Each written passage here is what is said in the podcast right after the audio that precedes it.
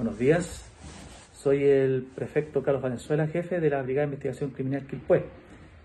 El día de ayer, personal del grupo MT0 de esta brigada, luego de un trabajo mancomunado con el Ministerio Público y un harto trabajo de inteligencia policial,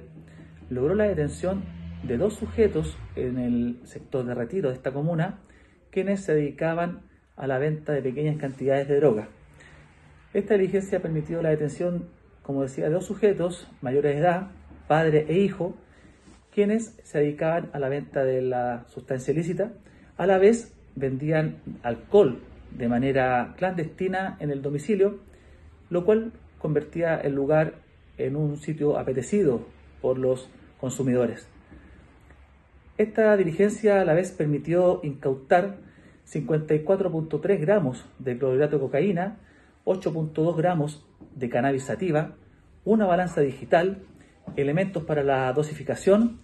y dinero en efectivo que asciende a la suma de 30 millones de pesos. Los detenidos pasan a control de detención el día de hoy en el juzgado de garantía de Quilpué por el delito de tráfico ilícito de estupefacientes en pequeñas cantidades.